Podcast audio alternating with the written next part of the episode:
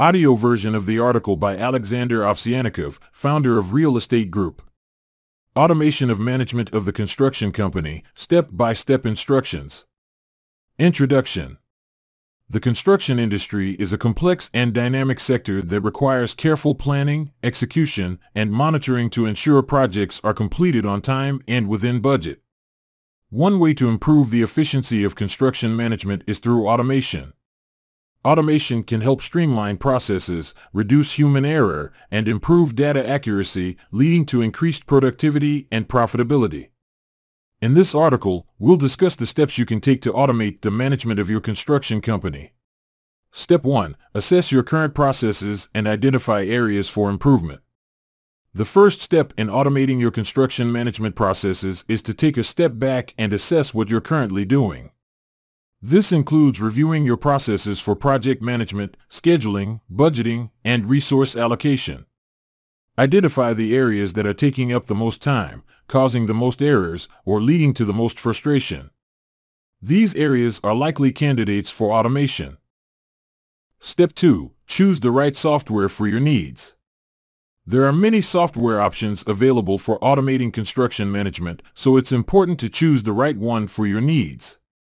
Look for software that can handle the specific processes you want to automate, such as project management, scheduling, budgeting, and resource allocation. Additionally, consider the level of customization you need, the user-friendliness of the software, and the cost. Step 3. Implement the software and train your employees.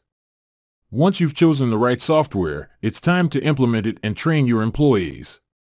This may involve migrating data from your current systems to the new software, setting up new processes, and configuring the software to meet your specific needs. Make sure to provide thorough training for your employees so they know how to use the software effectively. Step 4. Continuously monitor and refine your processes. Automation is not a one-time event, but rather an ongoing process of improvement.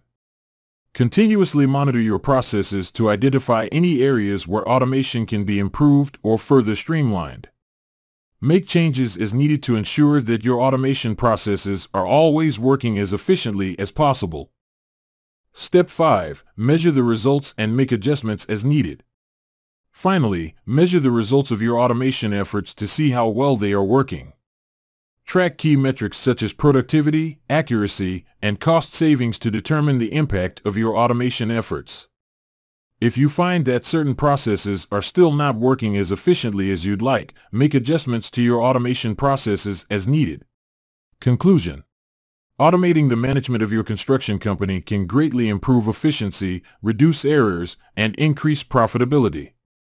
By following the steps outlined in this article, you can take your first steps towards a more automated and efficient construction management process.